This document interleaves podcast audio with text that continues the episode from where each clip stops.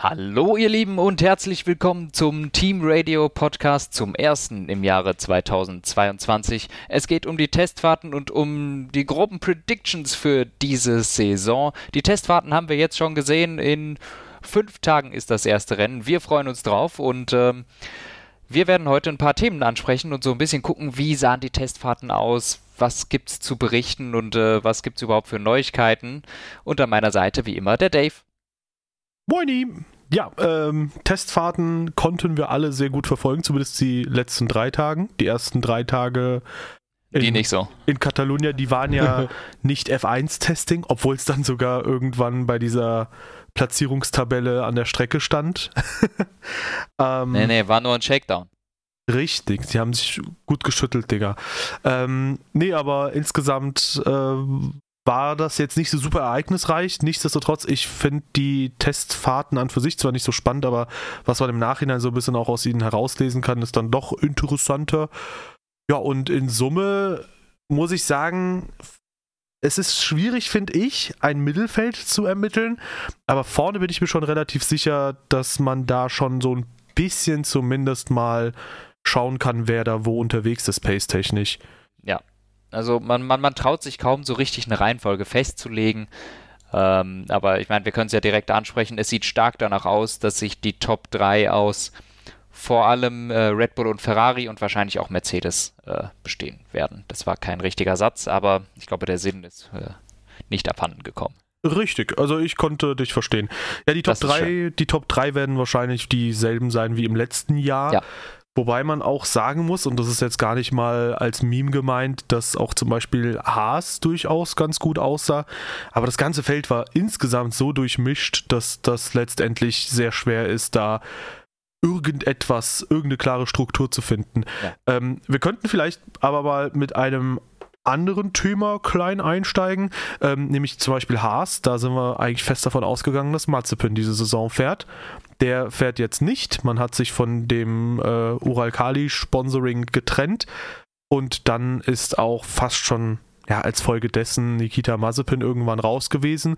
Und als Ersatz kam jetzt Kevin Magnussen. Und ähm, ein Haas-Design, was finde ich ein bisschen klassischer nach Haas aussieht. Wie findest du die Wahl rund um Magnussen denn? Du kannst dir doch sicher vorstellen, dass ich natürlich Freudensprünge gemacht habe, weil ich den so, so, nett finde, den Mann.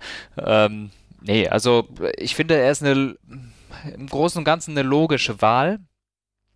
Wäre nicht meine Wahl gewesen. Ich kenne deine Wahl schon, da ich dein Video geguckt habe.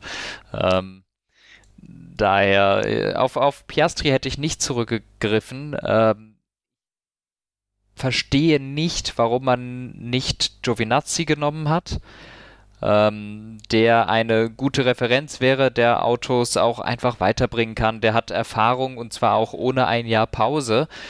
Ähm, wo jetzt halt die Sache ist, ja, natürlich, Magnussen kennt das Team, kennt da die Abläufe, der ist vielleicht leichter zu integrieren. Aber von einer rein fahrerischen Perspektive hätte ich auf Giovinazzi zurückgegriffen als sichere Bank, wenn man nicht zwei Rookies haben möchte, wo ich mich aber auch frage, jetzt sagt Haas, ja, wir brauchen jemand Erfahrenen an der Seite von Schumacher. Dann denke ich, ja, Digga, letztes Jahr hattest du zwei erfahrene Fahrer und hast dir Mazepin und Schumacher geholt. Das ist ja jetzt ein bisschen das Gegenteil, aber ähm, ja, ich hätte, ich hätte Giovinazzi genommen, äh, aber ich glaube, im Großen und Ganzen ist das keine dumme Wahl. Ja, also ich denke auch, ähm, ich hatte ja nur gesagt, dass Piastri fahrerisch gesehen, glaube ich, die beste Wahl wäre. Ähm, was die Erfahrung angeht, hätte ich Giovinazzi auch eingebracht, genauso wie auch Hülkenberg. Ich stimme aber auch zu, dass ähm, ich glaube, dass Kevin Magnussen sich halt da sehr schnell ins Team einleben kann. Ja. Und ja, die Entscheidung von Haas, die war auf jeden Fall irgendwie super weird, dass man da zwei Rookies ins Auto setzt und im Prinzip beide relativ wenig konstant unterwegs sind, was jetzt gar keine so herbe Kritik irgendwie an die beiden ist, aber ähm, es ist halt um irgendwie einen kompletten Jahr zum Vergessen gewesen. Vielleicht Marzipin war schon konstant. konstant schlecht. Ja, genau. Ist auch eine Konstanz. Ja, absolut. Äh, vielleicht können wir da sogar mit Haas einsteigen und äh, vielleicht die KWM-Tabelle des letzten Jahres einfach von hinten nach vorne durchgehen.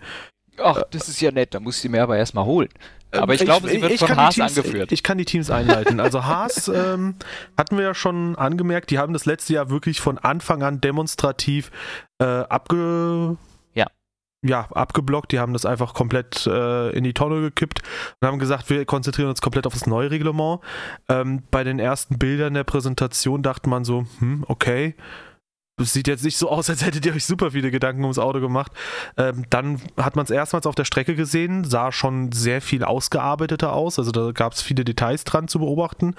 Ähm, nicht zuletzt zum Beispiel die Shark Fin, die dann irgendwie so cool. ein bisschen weg ist von der Motorabdeckung an sich.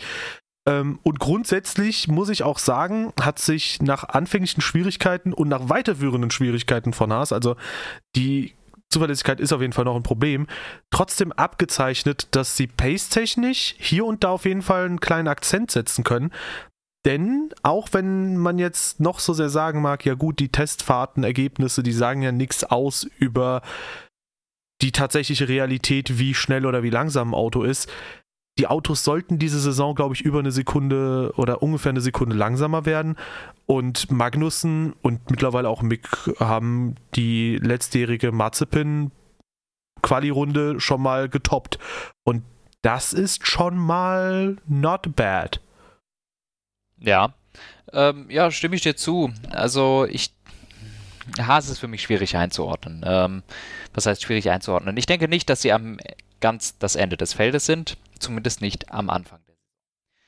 Ähm, wie du gesagt hast, man merkte bei den Barcelona, beim Shakedown in Barcelona schon, dass das Auto relativ ausgearbeitet war. Es hat auch ähm, ein paar große deutsche Zeitschriften äh, so angemerkt, dass dieses Auto eindeutig schon ein entwickelteres ist als andere, weil die eben im gesamten letzten Jahr nicht entwickelt haben.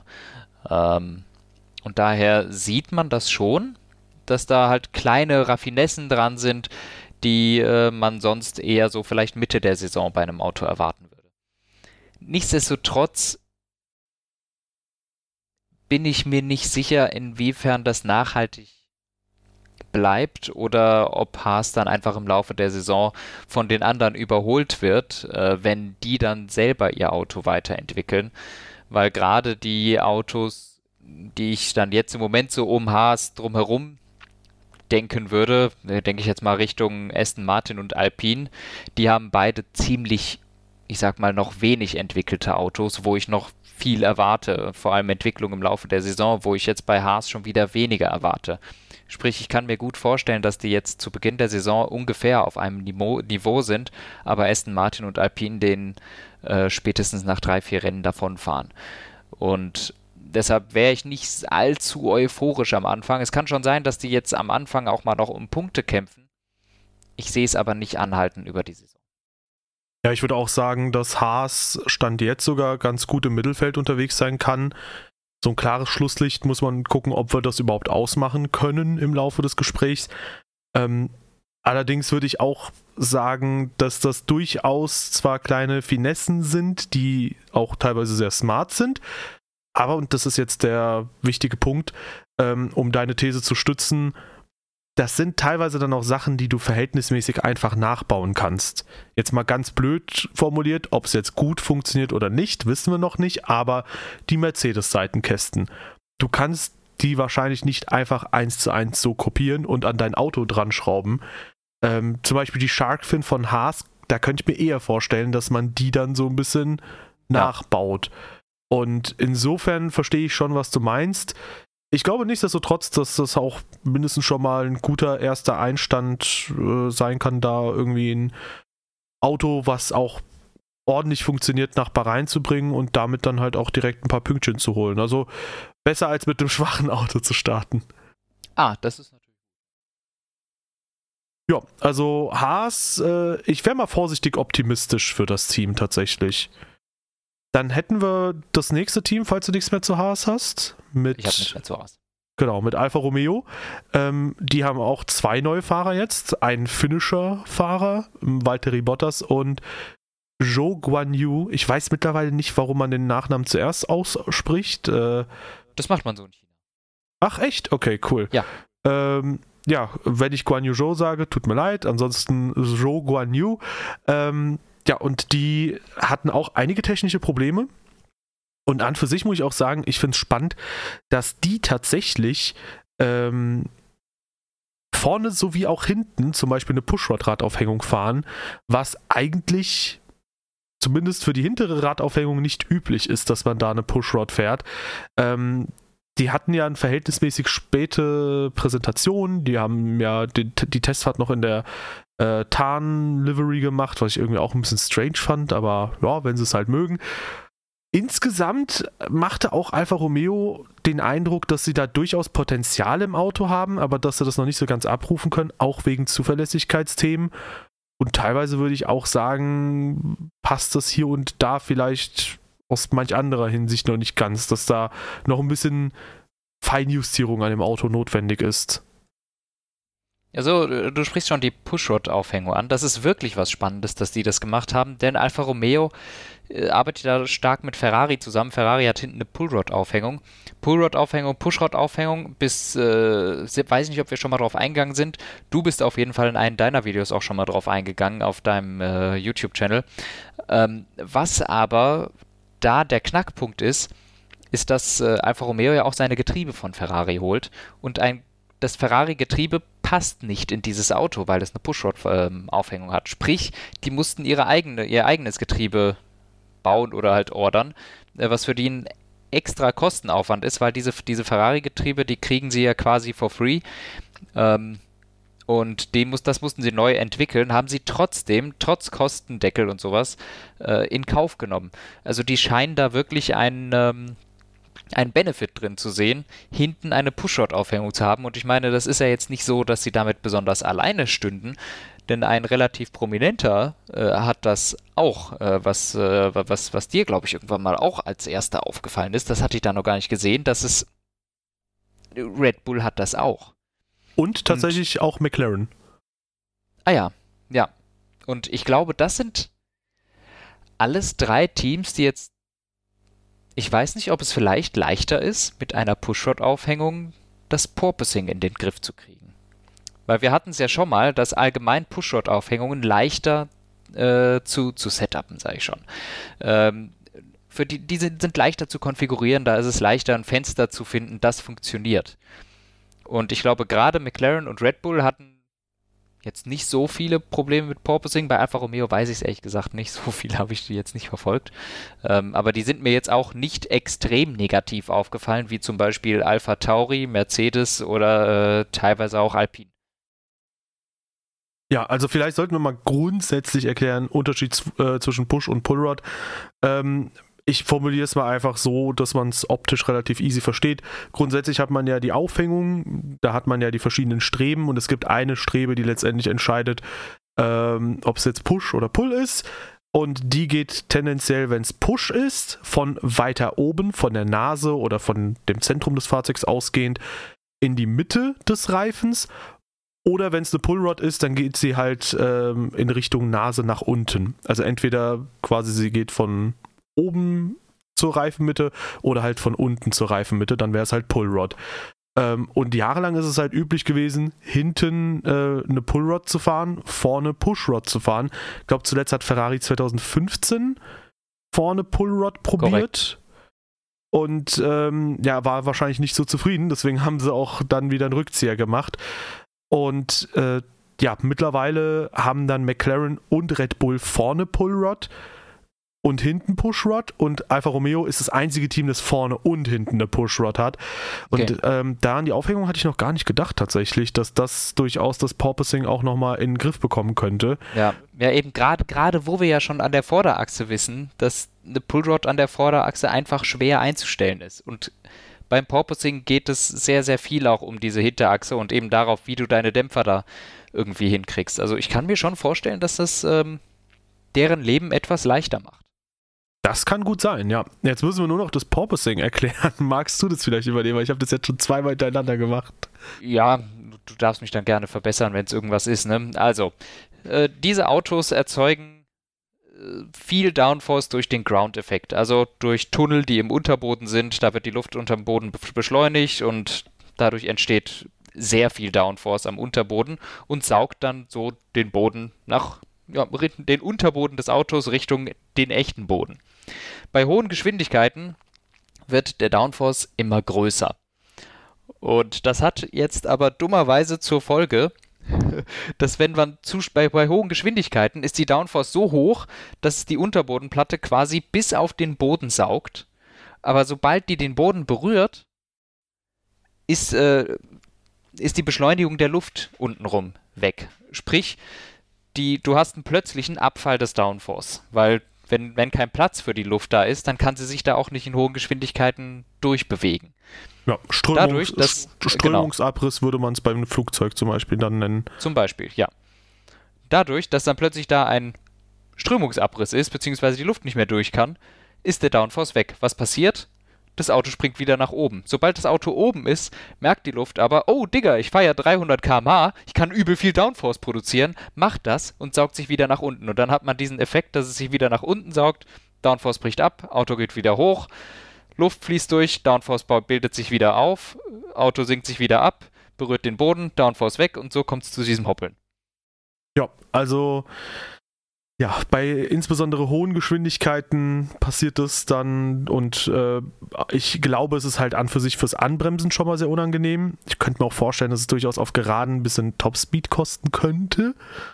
Aber insbesondere auch in schnellen Kurven wird es wahrscheinlich super unangenehm sein, wenn du einfach un eigentlich unmittelbar immer einen Downforce-Verlust und wieder Zugewinn hast und vielleicht nicht weißt, okay, was will das Auto jetzt genau machen in der schnellen Kurve. Ähm, ja, im Endeffekt ist das dann lustig, das, sich zu beobachten, dieses Hin- und Her-Hoppeln. Und wie du es schon angesprochen hast, einige Teams tun sich damit halt deutlich schwerer als andere. Und ähm, ja, in dem Fall ähm, hat Alfa Romeo, wenn ich dir jetzt äh, so zugehört habe, weniger Probleme. Und es könnte durchaus über die Radaufhängung auch geklärt sein. Ich bin mir nicht 100% sicher. Okay, bei Alfa aber Romeo ich habe sie, genau ich hab sie aber weniger hoppelnd. Ich, ich, hab, ich habe sie nicht so hoppelnd im, äh, im Kopf wie einige andere Teams. Okay, müssen wir also näher beobachten, die Alfa Romeo. Ja. Ansonsten äh, gibt es noch eine weitere Sache, die wichtig ist, weil theoretisch gab es ja letztes Jahr den sich absenkenden Mercedes und alle anderen Teams haben das auch gemacht über die hydraulische Radaufhängung, dass sie ab einem gewissen Punkt gesagt haben, okay, wir können das Auto einfach ein bisschen so gesehen tiefer legen, was jetzt keine aktive Radaufhängung ist, sondern das ist im Prinzip halt vorprogrammiert, dass das Auto ab einem gewissen Punkt sich einfach ein bisschen absenkt. Ähm, und das hat man halt dieses Jahr nicht mehr, diese hydraulischen Federungen. Das heißt, man kann ja jetzt auch nicht sagen, ja, dann setzt das Auto ab einer bestimmten Geschwindigkeit einfach ein bisschen hoch. Dann passt das doch. Im Endeffekt, äh, ja, muss man jetzt gucken, wie man das Problem anders umgeht. Ob jetzt mit weniger Downforce oder ähm, vielleicht mit, keine Ahnung, äh, irgendwie Auftriebselementen, die irgendwie am Ende nochmal wirksam werden oder allgemein höhere Fahrzeughöhe. Was aber in langsamen ich, Kurven wiederum Downforce dann kostet. Ja. Ich finde es jedenfalls super witzig und ziemlich cool, dass das überhaupt passiert. Also, ich finde das so banane. Du hast diese Teams, die so viel Geld haben und so viel Zeit und Gedanken in diese Autos stecken und dann passiert denen allen der gleiche lächerliche Fehler.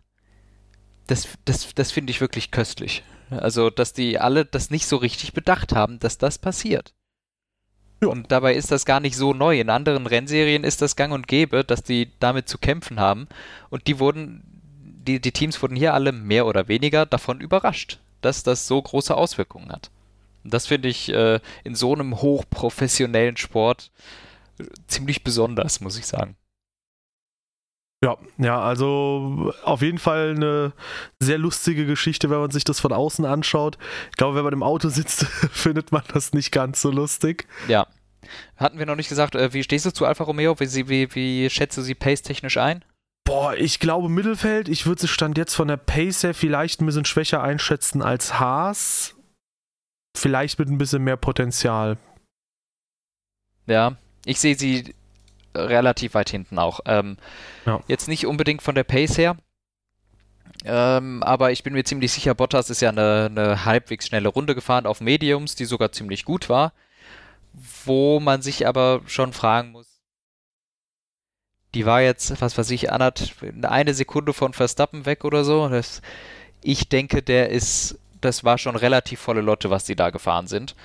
Ähm, Und daher sehe ich da nicht mehr allzu viel Potenzial, vor allem wenn man eine schnelle Runde fährt und danach geht das Auto kaputt. Das ist jetzt auch nicht so gut. Ähm, sprich, selbst wenn die relativ flott wären, sehe ich bei Alfa Romeo die größten äh, technischen Schwierigkeiten im Moment. Also da scheint noch nicht alles zu stimmen. Übrigens scheint das bei den Ferrari-Teams der Fall zu sein, außer bei Ferrari selbst. Ja, ja, äh, Haas hatten wir auch gerade schon. Ja, ja also ähm, gut, man muss natürlich einerseits relativieren sagen, Verstappen ist auf C5-Reifen die Runde gefahren, also auf dem weichsten Reifen, der verfügbar ist.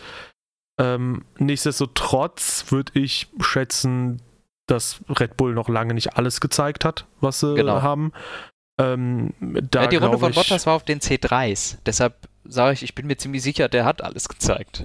Ja, genau, genau, darum geht es ja. Also ja. einerseits könnte man den Abstand relativieren, indem man sagt, ja, wenn der Bottas mal auf C5 fährt, dann ist es doch nicht so schlecht, wenn man nur sieben Zehntel vielleicht von Verstappen weg ist. Andererseits ist halt schon trotzdem noch ähm, ja. mehr drin beim Red Bull. Der kann dann vielleicht nochmal eine Sekunde oder zwei schneller. Ist halt die Frage, ob da der ähm, Alfa Romeo dann auch noch mithält. Aber ja, ja.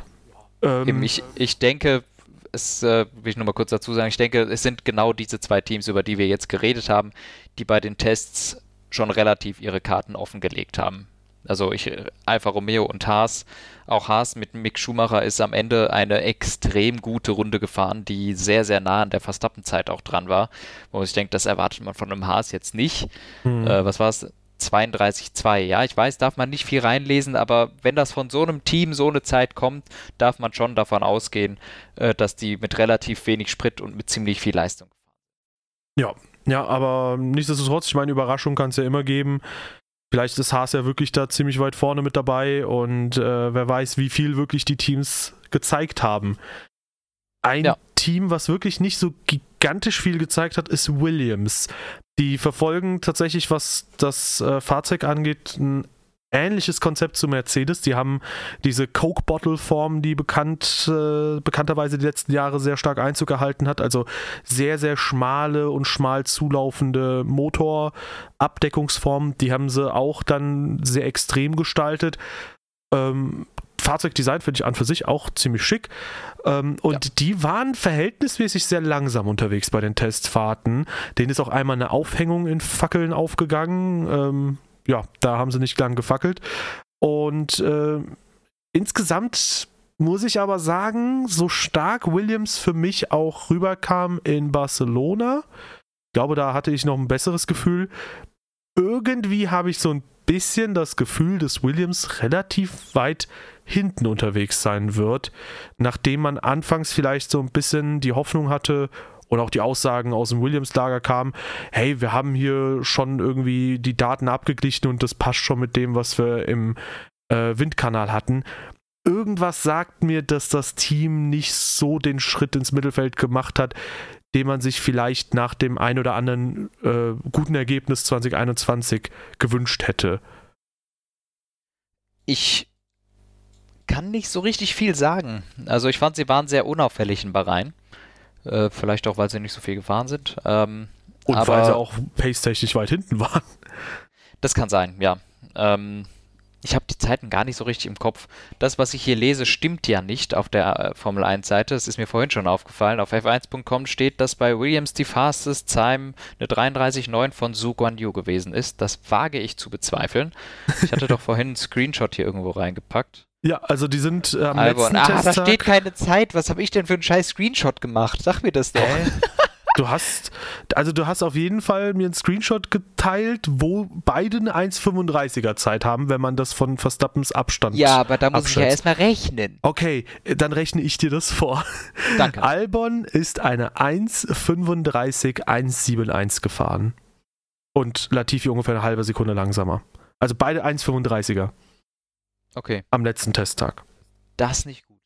Das ist relativ slow, das meine also, ich auch. Also, ja, aber ich meine, ja, auch, auch Hamilton, ich meine, ist eine noch viel langsamere Zeit gefahren, weil der auch nur Longruns und nur mit nur vollgetankt gefahren ist. Bis kurz vor Schluss war auch Alonso schnellste Zeit eine 35 oder 36, weil der ausschließlich auf C1, wo ich mich auch frage, was ist das denn für ein schwachsinniger Test? C1-Reifen, die werden doch eh nicht benutzt, äh, 15 Runden lang da draußen rumgegurkt ist und 1,38er Zeiten fährt, da denkt er sich auch, ups. Ähm, ganz schwer zu sagen, aber das ist eben genau das, was wir bei diesen Testfahrten haben. Ich stimme dir dennoch zu. Sie haben jetzt keinen besonders souveränen Eindruck hinterlassen. Das Auto sah eigentlich gar nicht schlecht aus. Das sieht nicht aus, als sei das unfahrbar. Das hoppelt nicht besonders auf den Geraden, aber es setzt auch nirgends irgendwie Akzente. Also man hat jetzt nirgends das Gefühl, da ist er in diesen Passagen gut oder es, es sieht nicht so aus, als würden die groß mitkämpfen. Aber ja, mit, mit großem Fragezeichen eben dahinter, weil eigentlich dachte ich, dass Williams ganz gut aussah an Barcelona, so wie du. Deshalb bin ich mir gerade einfach unsicher, was no. da die Sache ist. Auch wenn man sagen muss, das gesamte Sidepod und Coke Bottle Area Konzept von Williams ist sehr eigen. Richtung hinten halt eher Mercedes-lastig, wo wir ja auch noch drauf zu sprechen kommen werden, mhm. weshalb wir glauben, dass Mercedes ja gerade so ein bisschen Probleme hat. Und sie haben jetzt äh, im Grunde mit diesem Auto vielleicht das Schlechte aus beiden, und zwar die dicken Sidepods, die sie da haben und stören, aber ohne dass die einen Vorteil machen und die Luft irgendwie um die Reifen drumherum lenken. Ja. Ja, da hat Mercedes das eindeutig bessere Second-Best-Konzept. Aber da kommen wir gleich drauf zu sprechen. Ähm, weißt du, was für ein Auto sich sichtlich schwer hat fahren lassen, zumindest über die ersten Tage? Ja, der Aston Martin. Bam. Der scheint sich aber. Überleitungschampion. Geile Überleitung, wundervoll. Der aber am letzten Tag sehr gut aussah, sehr handelbar. Ja, also, also ähm, von Pace her weiß ich jetzt nicht, ob er gut aussah. Ne? Das, das ist für mich Fragezeichen. Alpine, Aston Martin, bin ich überhaupt nicht schlau geworden, äh, wie die Pace-technisch Pace technisch sind. Was man aber definitiv sagen kann, von der reinen Fahrbarkeit muss Aston Martin von Tag 1 in Bahrain zu Tag 3 in Bahrain einen Riesenschritt gemacht. Ja. Ja, also ähm, kann sein, dass Aston Martin sehr viele Sachen getestet hat und sich jetzt irgendwie überlegt, ja, so und so äh, läuft's nicht. Und am letzten Testtag dachte, okay, that's the right approach. Und ähm, bin mal gespannt. Also ich könnte mir vorstellen, dass auch Aston Martin sich eventuell ein bisschen schwer tut hier und da. Aber dass er am letzten Tag dann doch ein bisschen nochmal souveräner auftreten, äh, stimmt auf jeden Fall erstmal positiv. Ich habe äh, tatsächlich auf dem Discord jetzt auch einen Link schon mal geteilt bekommen, wo es heißt, ähm, dass bereits das Auto, was jetzt Aston Martin im Windkanal äh, stehen hat, dass das schon irgendwie nichts mehr mit oder optisch wenig nur noch mit dem aktuellen Auto zu tun haben soll, was da auf der Strecke unterwegs ist. Also Aston Martin scheint wohl auch vielleicht so ein bisschen äh, ihr Konzept zu hinterfragen und äh, da werden wir auch nochmal zu einem anderen Team kommen, was das gerade ebenfalls tut. Also wenn man sich den Aston Martin so anguckt, ein Konzept könnten sie vielleicht leicht kopieren. Wenn ich mir die Sidepods angehe, dann nehme ich so einen Löffel, scoop da so ein bisschen was raus, zack, grüner Ferrari. Vielleicht wollen sie diese Badewannenform auch haben von Ferrari, wer weiß. Ja, ähm, Alpha Tauri. Interessanterweise. Sind wir fertig? Sind wir fertig mit Aston Martin? Okay, hau raus, wenn du was hast. Ich weiß nicht, äh, ob ich wirklich was habe, weil ich, ich, ich bin mir bei Aston Martin sehr. Boah, sehr unsicher, was ich, da, was ich davon halten soll, weil ich, ich habe eigentlich wirklich in den ersten fünf Testtagen hätte ich gedacht, okay, Aston Martin unter den letzten drei. Ne, da ist nichts zu holen. Das ist, die haben sich verkalkuliert, das ist, da, da funktioniert nichts und das Auto will nicht in die Kurve, sondern es will geradeaus und auch beim Bremsen und auch bei langsamer Fahrt offensichtlich. Ähm, ja, ich finde es sehr, sehr schwer, jetzt da auch wirklich was reinzulesen, besonders auch in dieser, in diesem letzten Testtag, wo Vettel dann auch mal äh, auf den Mediums, also auf den C3s, eine gute Runde gefahren ist, auf der er wohl auch noch Fehler hatte und mehr Zeit drin gewesen wäre. Der hätte sicher auch gut in die 32er Zeiten gekonnt. Ähm, aber da ist, stellt sich mir dann auch die Frage, gerade so ein Team, das die ganze Zeit offensichtliche Probleme hatte will das dann vielleicht einfach mal testen, okay, haben wir diese Probleme wirklich auch im Low Fuel, haben wir diese Probleme da oder ist das dann auch so ein bisschen Confidence Boost? Äh, daher fällt es mir sehr schwer, denen das abzukaufen, dass das jetzt plötzlich so gut funktioniert hat. Äh, auch wenn ich es mir wünschen würde, weil wäre wär schon cool, wenn die da auch mitspielen. Aber ähm, finde ich sehr schwer zu lesen, das wollte ich im Grunde sagen. Und auch die haben übrigens einen neuen Teamchef mit Mike Crack, ist es, glaube ich, ehemals von BMW Motor. Wird er nicht Mike Crack ausgesprochen? Ach du Scheiße. Der ist Luxemburger. Ich könnte mir vorstellen, dass es auch Crack dann ausgesprochen wird. Das ist gut möglich. Aber Mike Crack klingt halt richtig cool. Ja, oder in gewissen Gefilden auch ein bisschen schwierig. ähm, ja, also bei Aston Martin, wie gesagt, bin ich mir auch nicht so 100% sicher, wo man die verorten sollte. Ähm, es ist auch immer äh, ja ein bisschen schwierig, dann äh, insbesondere einem in Deutschland sehr stark vertretenen Fanlager vielleicht so ein bisschen auch beibringen zu müssen, dass vielleicht die Performance nicht passen könnte. Ich muss sagen. Das ist kein Siegerauto jetzt im Moment, ne? Das Aber stimmt, es sieht nicht also, mehr, es sieht meines Erachtens sieht es nicht so aus, als wäre das einer für die letzten drei Plätze. Sondern das ist Das schon ist ein halt- Mittelfeldauto. das Aber ist das halt haben wir bisher zu Frage. allen gesagt. Das ist halt jetzt die Frage, ne? Wenn alle stark sind und alle irgendwo im Mittelfeld sind, Genau. irgendjemand muss ja da hinten abfallen. Und ich habe auch irgendwo die Sorge, dass Aston Martin, genauso wie ein anderes Team, was jetzt relativ bald besprochen wird, da weit hinten abfallen könnte. Ähm, ja, weil, wie du es auch schon gesagt hast, die ersten fünf Tage sahen halt nicht gut aus. Und klar, kannst du theoretisch am letzten Tag den Heiligen Gral entdeckt haben und sagen, oh mein Gott, das haben wir die ganze Zeit falsch gemacht. Ähm, ja, wobei du dann halt trotzdem, insbesondere jetzt in Vorausschau zu Bahrain, einige Tage verloren hast, wo du am Feintuning hättest arbeiten können. Ich glaube, dass es so oder so oder so oder so kein gutes Zeichen für zumindest den Saisonauftakt ist. Und vor allem, wenn es heißt, ja gut, der Aston Martin, der sieht im Windkanal mittlerweile schon ganz anders aus, auch kein so gigantisch gutes Zeichen. das stimmt. So, jetzt darfst du deine Überleitung zu Alpha Tauri. Ja, sehr viel besser sieht es tatsächlich bei Alpha Tauri aus. Also die hatten zwar auch sehr viele Porpoising-Probleme jetzt. Ähm, interessanterweise auch hier Red Bull hinten mit der Pullrod-Radaufhängung. Ähm, oder nee, Moment, mit der Push. Pushrod-Radaufhängung, genau. Ähm, und Alpha Tauri mit der Pullrod. Also die fahren beide auch unterschiedliche Konzepte, ähm, obwohl es beides Honda-betriebene Autos sind. Und ja, Alpha Tauri sieht trotzdem ganz ordentlich aus. Also da konnte auch Pierre Gasly zwischenzeitlich mal ein bisschen mit Hamilton fighten. Und ja, jetzt ist natürlich die Frage, wie sehr Sandbag Mercedes oder was auch immer oder was für ein Programm fahren sie, was für ein Programm fährt Alpha Tauri. Aber in Summe würde ich sagen, kann man da durchaus ein relativ verhältnismäßig positives Fazit rausziehen. Ich finde auf jeden Fall, Alpha Tauri sah relativ ordentlich aus und wirkte ja wie ein souveräner Mittelfeldkandidat. Also da würde ich schon eher sagen, das ist nicht so wie bei Aston Martin oder vielleicht auch bei Alfa Romeo, ja, die sind im hinteren Mittelfeld unterwegs, sondern nö, die sind schon Mittelfeld, Mittelfeld. Ja, finde ich schwierig. Ähm, die Echt? sahen immer ganz gut aus eigentlich, aber ich traue dem nicht so recht. Also äh, gerade am Ende, auch als sie dann mal versucht haben, ein bisschen was zu pushen, sah das schon auch so aus, als sei das Auto ein bisschen äh, plötzlich trickier zu fahren und ähm, es sah mir nicht äh, so aus, als sei der Aston Martin unter jeden Bedingungen irgendwie gut gewesen, wie zum Beispiel der Ferrari, sondern ich hatte das Gefühl, der, der, der, der Alpha Tauri, der sah vor allem in den Mittagsstunden ziemlich gut aus. Und bei kälteren Temperaturen, als es dunkel wurde, konnte man meines Erachtens häufiger beobachten, dass das Auto Schwierigkeiten in langsamen Kurven entwickelt hat. Ähm, inwiefern das jetzt aber trotzdem mit irgendwelchen Loads oder so zu tun hat, weiß ich jetzt nicht.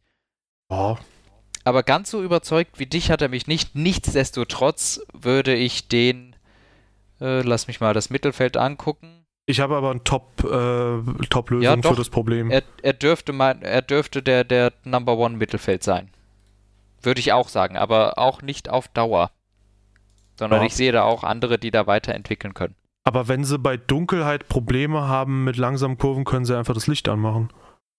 Oh, Digga, du bist. Danke, Mann. Ich schwör, beste Lösung. Technischer Direktor sein in Formel 1. Ja. Bro, wenn wir Probleme haben in Dunkelheit, einfach Licht an.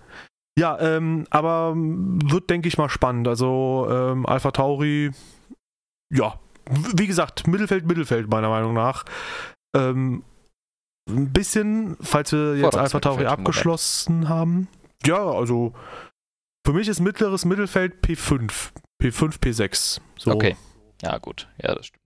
Und äh, für mich sind sie doch ein bisschen vor Alpine, wo ich sagen ja. würde, da wurde viel diskutiert im Vorhinein. Ähm, die neue Power Unit, die solle irgendwie sehr problematisch sein, hieß es irgendwie aus einigen Ecken. Dann hieß es von Alpine, nö, nö, die ist gehört. gut, die ist gut, die ist gut. Und äh, letztendlich ist jetzt halt natürlich einerseits die Frage, es ist das einzige Renault-betriebene Team. Sind die jetzt, was die Power Unit angeht, halbwegs mal auf Augenhöhe? Aber darüber hinaus muss ich sagen, Alpine hat irgendwie einen sehr, sehr blassen Eindruck hinterlassen. Das meine ich jetzt nicht irgendwie mit einem Gag auf die Farbe bezogen oder sonst was. Irgendwie wirkte Alpine für mich nicht so wirklich, als steckt da jetzt so unglaublich viel dahinter, bin ich ganz ehrlich. Und weiß ich nicht, irgendwie fehlt mir da ein bisschen was. Also die ersten drei Testtage in Barcelona, gut, das ist jetzt nicht so super, super, super schlimm, aber hatten sie zum Beispiel auch nicht mal das DRS vernünftig funktionstüchtig. Und irgendein Gefühl sagt mir, dass Alpine ähnlich wie Aston Martin, vielleicht ein bisschen besser oder schlechter, relativ weit hinten da unterwegs sein dürfte. Was ich ja schon auch so ein bisschen vor der Saison prognostiziert hatte für mich, weil Sowohl bei Alpine als auch bei Aston Martin gab es wesentliche Personalentscheidungen, wo ich behaupten würde, wenn es bei dir in der Entwicklung für die neue Saison super aussieht, dann schmeißt du nicht irgendwie einen Davide Brivio raus oder im Fall von Aston Martin, dann geht da jetzt nicht ein Ottmar Safnauer raus oder sonst was.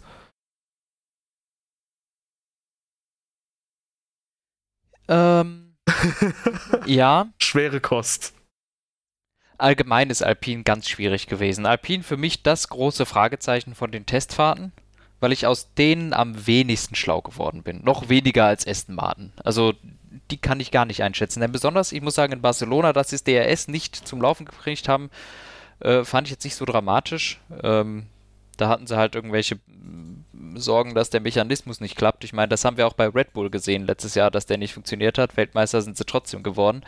Ähm, also das fand ich gar nicht so schlimm und tatsächlich bei diesen Testfahrten in Barcelona hat äh, Alpine für mich einen ziemlich positiven Eindruck hinterlassen. Also die Zeiten im ersten Sektor waren logischerweise katastrophal, das ist aber halt so, wenn man ohne DRS fährt. Ähm, die im letzten Sektor waren hervorragend. Und deshalb dachte ich, okay, der Alpine, das sieht ganz gut aus im Grunde. Und jetzt kam man aber nach Bahrain, ähm, wo es schon am ersten Tag direkt wieder Probleme gegeben hat.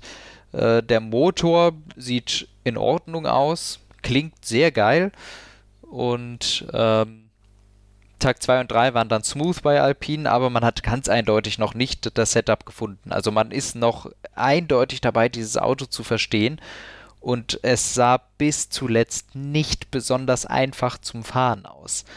Also Alonso hat sich auch am letzten Tag relativ schwer getan, äh, das Auto in die langsamen Ecken reinzukriegen.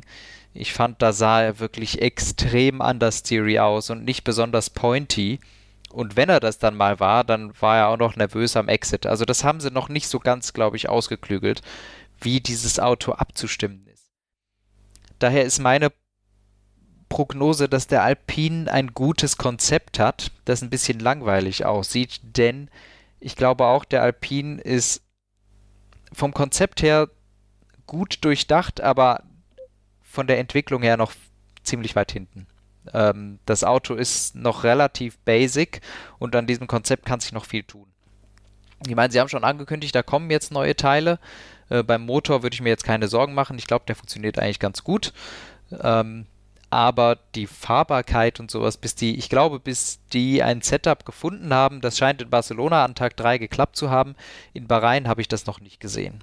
Und die haben aber auch bei den Testfahrten extrem viele lange High-Fuel-Runs gemacht. Ich hatte das Gefühl, Alpine und Mercedes waren auf einem relativ ähnlichen ähm, Zeitplan unterwegs. Ich habe mir auch mal von Alonso und Hamilton die Zeiten angesehen, die beide eindeutig auf Longruns waren, beide auf dem gleichen Reifen. Leider weiß ich halt nicht, wie viel Sprit die drin hatten. Alonso war ein bisschen langsamer als Hamilton, das ist glaube ich natürlich, aber es war jetzt nicht besonders dramatisch. Also es waren so zwei Zehntel äh, pro Runde, die ja aber stetig lang, äh, langsamer war. Daher kann ich mir schon vorstellen, dass die sehr, sehr viel, sehr, sehr zurückhaltend auch noch waren. Und ähm, für mich, wie gesagt, größte Fragezeichen. Die könnten zweitlangsamsten sein. Sie könnten meinetwegen aber auch auf P4 oder 5 liegen. Ich kann mir beides vorstellen. Der Alpine, Gefühl her eher hinten. Der Alpine sah für dich sehr wenig pointy aus. Weißt ja. du, wie man ein Auto nennt, was sehr pointy ist? Pontiac. Ähm, ja, also finde ich auf jeden Fall spannend, äh, was du sagst, insbesondere da ich persönlich jetzt ja, mich auch schwer tue bei Alpinen, aber insgesamt ein etwas negativeres Fazit ziehe. Das Ding ist, dass im Prinzip beide eventuell jetzt recht haben könnten, weil letztes Jahr. Naja, ich habe mir freigehalten, sie könnten zwischen P4 und P9 liegen von den Konstrukteuren. Also ja. ich habe mir eine sehr große Spanne gegönnt. Ja, warte, warte, warte. Ich krieg das in Einklang. Also du könntest durchaus damit recht haben, dass sie vielleicht eines der stärkeren Autos haben. Aber erinnere dich mal an die letzte Saison zurück. Sie haben ja richtig slow begonnen und haben dann auf einem relativen Hoch sogar die Saison beendet. Ja. Und vielleicht ist es auch wie im letzten Jahr, dass das Auto einfach am Anfang relativ mm, ist und irgendwann im Laufe der Saison so, ja, oh. ganz passabel wird. oh, auf Befehl. Ähm, ja, insofern warten wir da einfach mal ab. Also Alpine, wie gesagt, ich schätze den ein bisschen schwächer ein, glaube ich, als du. Irgendwo zwischen 5 und 10.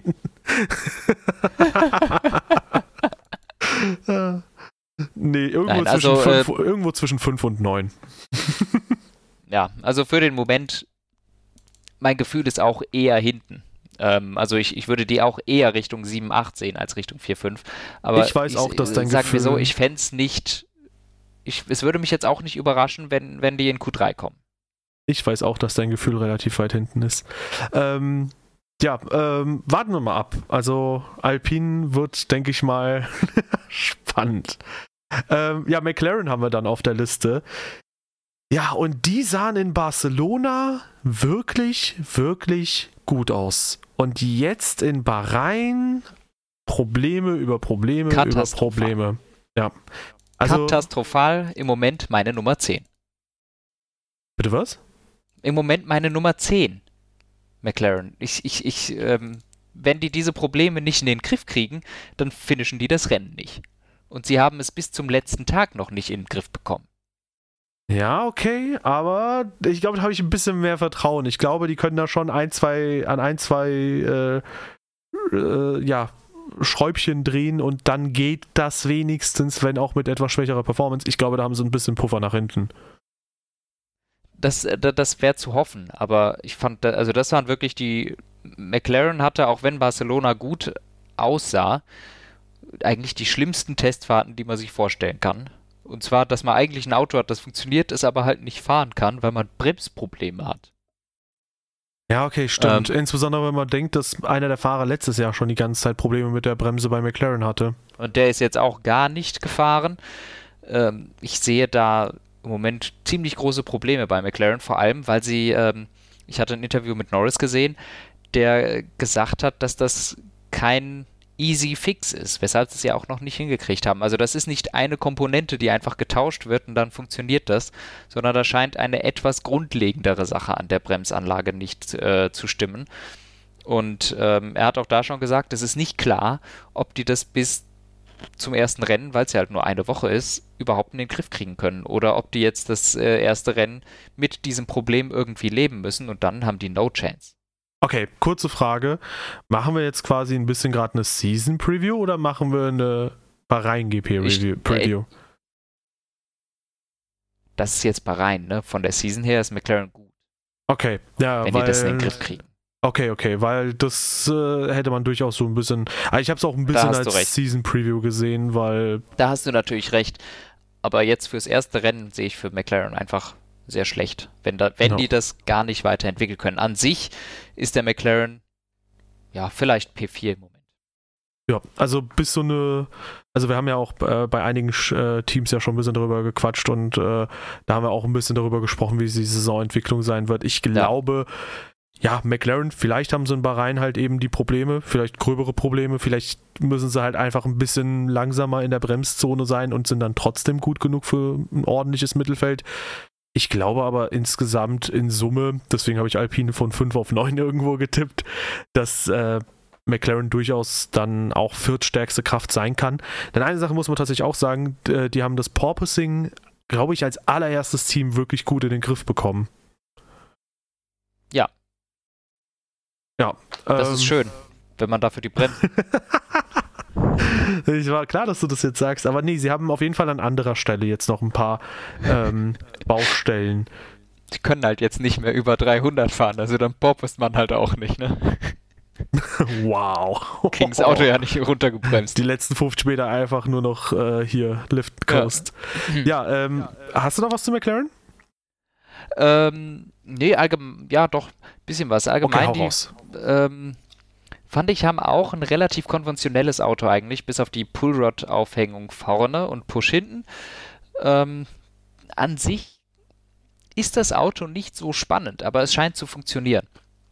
Was ich interessant finde, weil ähnliches sieht man, jetzt sind wir schon wieder bei meinem Lieblingsteam hier, sieht man ja auch bei Alpine. Da sieht auch nichts besonders spannend aus, sondern man denkt sich, ja, relativ konventionell. Äh, bei McLaren hatte man aber zumindest in Barcelona das Gefühl, da funktioniert aber alles, die Teile, das, läuft Hand in Hand hier. Ähm, und auch die Fahrer haben, glaube ich, da ganz gutes Feedback gegeben. Da sah es noch so aus, als seien die so auf Augenhöhe mit äh, Ferrari. Ferrari ist jetzt, glaube ich, können wir uns, sind wir uns einig, ist in der anderen Liga im Moment als äh, McLaren mhm. und wird meines Erachtens auch über die Saison hinweg bleiben. Mhm. McLaren, wenn sie die Bremsprobleme in den Griff kriegen, meines Erachtens P4 möglicherweise äh, können die um P3 kämpfen, je nach Entwicklung dieses anderen Teams dieses anderen Teams, das wir genau. jetzt noch nicht thematisieren werden. Nee, nee, nee, das kommt als letztes. Hä, welches meinen wir? Hä, Red Bull? Ähm, nee, tatsächlich. äh, tatsächlich McLaren, spannendes Thema. Ähm, ja, äh, Daniel Ricciardo, by the way, aktuell an äh, Covid erkrankt oder. Ja, weiß man inzwischen, ob er wieder. Nee, wahrscheinlich nicht, ne? Das hat er wahrscheinlich wir wissen noch nicht, ob er mitfahren kann oder nicht. Wir drücken ihm die Daumen. Äh, interessant finde ich, McLaren teilt sich mit Mercedes zwar die Ersatzfahrer. Stoffel van Dorn unter anderem wäre da auch mit dabei. Aber äh, die haben jetzt auch schon mit Alpine einen Deal abgeschlossen, dass im Zweifelsfall vielleicht auch Oscar Piastri eingesetzt werden könnte, der Alpine äh, ja, Ersatzfahrer. Haben, haben sie das oder hat Alpine denen das nur angeboten? Ich glaube, sie haben, also ich glaube, ja gut, im Endeffekt ist Im, es im ja. Im Zweifelsfall eventuell ist natürlich äh, ein guter Deal, aber. Naja, es ist ja der, also der Deal ist, dass sie im Zweifel darauf zurückgreifen können. Ob es nur das Angebot ist von Alpine oder ob es jetzt schon ein fester Deal ist, ändert ja an der Tatsache nichts. Okay. Ähm, ich schaue gerade. Ach, we have agreed that McLaren may call upon. Ja, okay. Also, Alpine hat es wohl ein bisschen angeboten, aber ich fände es halt cool. Also, wenn äh, Piastri da ja. fährt, wäre das natürlich sehr, sehr nice. Ähm, Im Zweifelsfall, ja. Meine größte Hoffnung ist natürlich, dass Ricardo da fährt. Ja, ansonsten, ähm, wir hatten die Baustellen von McLaren. Ein Team, was jahrelang als große Baustelle galt, war Ferrari.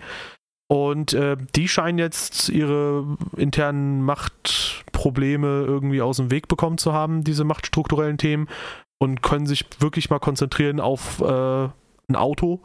Und äh, tatsächlich haben sie einen super souveränen Eindruck hinterlassen. Also nach Barcelona hätte man gedacht, Ferrari und McLaren, die sind halt ziemlich, ziemlich bulletproof, also kugelsicher auf der Strecke unterwegs. Die bringt nichts aus der Bahn. Wie du schon gesagt hast, bei McLaren hat sich das jetzt drastisch gewandelt, während Ferrari einfach weiter funktioniert, funktioniert, funktioniert, funktioniert. Ähm, ich finde übrigens auch, die Testtage zeigen, das muss jetzt nicht immer so sein, dass wenn ein Team stark respektive schwach erscheint, dass die dann auch unbedingt über die Saison gesehen stark oder schwach sind. Kann sein, dass man nach Portugal geht und dann hat plötzlich irgendein anderes Team ganz, ganz krass die Nase vorne. Also das wissen wir ja nicht, das ist das Spannende an den neuen Regeln. Aber ich würde Stand jetzt behaupten, Ferrari ist eines der Teams, die da am weitesten vorne sind und bis zu einer halben Stunde vor Schluss dachte ich, die gehen als Favorit in diese Saison rein. Äh, bis dann so ein bisschen noch was anderes passiert ist. Ein anderes Team hat dann ein paar Upgrades nochmal gebracht und gesagt, ja, wir, wir, wir, sind jetzt zufrieden mit dem Fortschritt, den wir machen. Ähm, aber während Ferrari, Red Bull und Mercedes öffentlich immer wieder so ein bisschen in der Rolle sind, dass sie die Favoritenrolle verschieben und auf die anderen schieben, hat sich Mattia Binotto Sky Italia gegenüber relativ optimistisch geäußert. Und zwar nicht nur relativ optimistisch, sondern sehr optimistisch und hat gesagt, hey, ihr sagt ja immer, gib Charles ein Auto. Ähm, gemeint ist ein Auto natürlich, mit dem er um einen WM-Titel fighten kann. Jetzt werden wir sehen, was er damit anstellt. So. Und das ist ja schon mal eine sehr, sehr klare Kampfansage, dass man da äh, weiß, dass man ein gutes Paket hat dass man das Hoppeln auch so ein bisschen bei sich selbst unter den Griff bekommen hat, äh, in den Griff bekommen hat mit dem Porpoising und ähm, dass man allgemein gerüstet ist jetzt für Bahrain. Ja, also Ferrari, nicht nur, dass er mit Abstand am geilsten aussieht. Ähm, Finde ich auch. Er, das Auto sieht überall in jeder Lebenssituation gut aus. Also der Ferrari ist ziemlich stabil, die Nase geht in die Kurven, du siehst das Auto kaum quer, es verbremst sich kaum. Das scheint sehr gut beherrschbar zu sein für die Fahrer. Man hat kaum Porpoising. Äh, die Konkurrenz sagt, der Ferrari-Motor ist top, auch wenn keiner von denen aufgedreht hat. Also, woher willst du es wissen? Hat man ja Aber wenn der Ferrari-Motor gut ist, wäre ja auch schon schön. Hat man ja schon Ende letzte Saison so ein bisschen gesehen, dass die da Fortschritte gemacht hatten. Ja. Ja, stimmt. Vor allem mit der Batterie. Ähm, und jetzt halt auch noch von der Power her. Das Auto ist, schien relativ bulletproof, also technische Defekte sucht man da vergebens im Gegensatz zu den anderen Ferrari-Teams. Äh, beide Fahrer sehen stabil aus in dem Auto. Das ist für mich ein typisch. Beide Fahrer sehen stabil aus in dem Auto. Anton über seinen neuen Dreier, wenn ich auch als Beifahrer unterwegs bin. Bei ihm. Beide sehen stabil aus. Richtig stabil, Bruder. Mach mal Fenster runter. Mach die Mucke lauter. Okay, so, ja. genug abgeschweift. Ähm, abgeschwiffen. Ja. Also die sehen in ihrem Dreier BMW jedenfalls richtig, richtig stabil aus. Maranello, Wie die so um die Kurven driften, das ist echt Chocuzel, aber ähm, jetzt habe ich ein bisschen den Faden verloren. Nee, für mich ein typisches Auto von muss nicht, also ich glaube nicht, dass das überall das schnellste Auto ist. Aber ich glaube, dieses Auto kann überall um Pod wirklich überall um Podien, wenn nicht gar um Siege kämpfen. Und das ist, glaube ich, schon mal ein sehr gutes Zeichen. Wo man jetzt immer, man sagt jetzt immer, ah, Ferrari ist wieder auferstanden. Ich meine, okay, sie hatten jetzt ein Jahr, wo sie shit waren. Letztes Jahr waren sie schon die drittbesten. Sie haben natürlich nicht vorne mitgekämpft. Aber gerade wenn man jetzt 17, 18, 19 sieht, also so richtig shit waren sie ja nie. 17, 18 haben sie voll um die WM gekämpft, 19 haben sie sich ein bisschen selbst verbaselt, hatten aber zeitweise mit viel schnelleres Auto auch als Mercedes gehabt, ähm, dank Motor natürlich.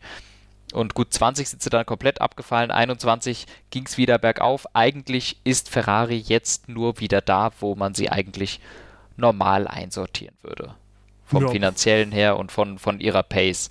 Ähm, also das 2020 und 2021 waren eher Ausreißer nach unten. Also 17, ja. 18, 19 war das wirklich ein gutes Auto. Ich denke, retrospektiv wird Ferrari auch einfach viel schlechter gemacht, als sie wirklich waren. Vor allem 2017 und 18. Ich weiß, das hört man nicht gerne, aber 17 hätte Vettel zum Beispiel einfach nur zwei Sachen nicht machen müssen. So in Singapur stark rüberlenken und äh, ob Breakcheck oder nicht, Hamilton nicht in die Kiste fahren danach. Ähm, und es hätte direkt ganz anders ausgesehen, diese WM, und er hätte sie für sich entscheiden können. Und Ferrari auch trotz dieses ganzen, ja, Mercedes Sandback doch jetzt nur während der Testfahrten, die waren 2017, dürfen wir auch nicht vergessen, im ersten Rennen Mercedes überlegen. Hamilton war nur vorne, weil er im Quali halt vorne war und nach dem Boxstop war Vettel weg und, also durch und komplett weg. Und, weg und weg. Der war weg und weg, der war hin und weg, weg und weg. Ähm, nee, aber insgesamt ähm, war Ferrari auch schon oft sehr, sehr gut, stimme ich dir zu. Ich hätte halt nicht erwartet, dass sie innerhalb von anderthalb, zwei Jahren so stark zurückkehren. Und ähm, ich würde dir nicht ganz zustimmen, dass sie überall um die Podiumsplätze mitkämpfen können. Ich komme gleich dazu, warum. Aber ich glaube, dass sie auf jeden Fall ähm, ein sehr guter Kandidat dafür sind, dass sie da Punkte zusammen. Immer wieder Top 10 erreichen. Manchmal. Äh, mindestens. Nee, aber ähm, ich denke schon, einige Siege sind drin, je nach Kurs. Ähm, viele Podiumsplätze sind auch drin. Und wie gesagt, Ferrari wirkte bis vor knapp vor Ende der Testfahrten sehr, sehr stark. Und falls du zu denen nichts hast, kommen wir zum nächsten Team. Hab nix. Okay, ein Team sah dann doch ein bisschen nochmal stärker aus ähm, und hat am Ende nochmal viele Updates dazu gepackt und ist für mich auch der klare Favorit nach den Testfahrten, nämlich Red Bull. Max Verstappen ist die Bestzeit gefahren. Jetzt mag man sagen, ja, so viel sagt das nicht aus. Aber wenn man die Testfahrten gesehen hat, die weiß man. Die Gesichter sagen was aus. Oh ja. Die, wenn man sich die Testfahrten angeschaut hat, weiß man, was für eine Reaktion in der Red Bull Garage gab, äh, es gab. Äh, Helmut Marko, alle um ihn herum sehen super glücklich aus, lächeln, lachen erleichtert auf. Äh, ja, du konntest teilweise durch die Masken, teilweise bei Leuten, die keine Maske auf hatten, äh, einfach in ihren Gesichtern sehen, die sind sehr zufrieden damit, wo sie aktuell ja. stehen. Und ähm, ich würde sagen, das ist eine klare Ansage. Ja, die Zeit war auf C5-Reifen bei Red Bull, aber das Auto scheint brillant zu funktionieren. Diese sehr wilden Seitenkästen, die wir davor gesehen hatten, die waren nicht ganz fertig entwickelt.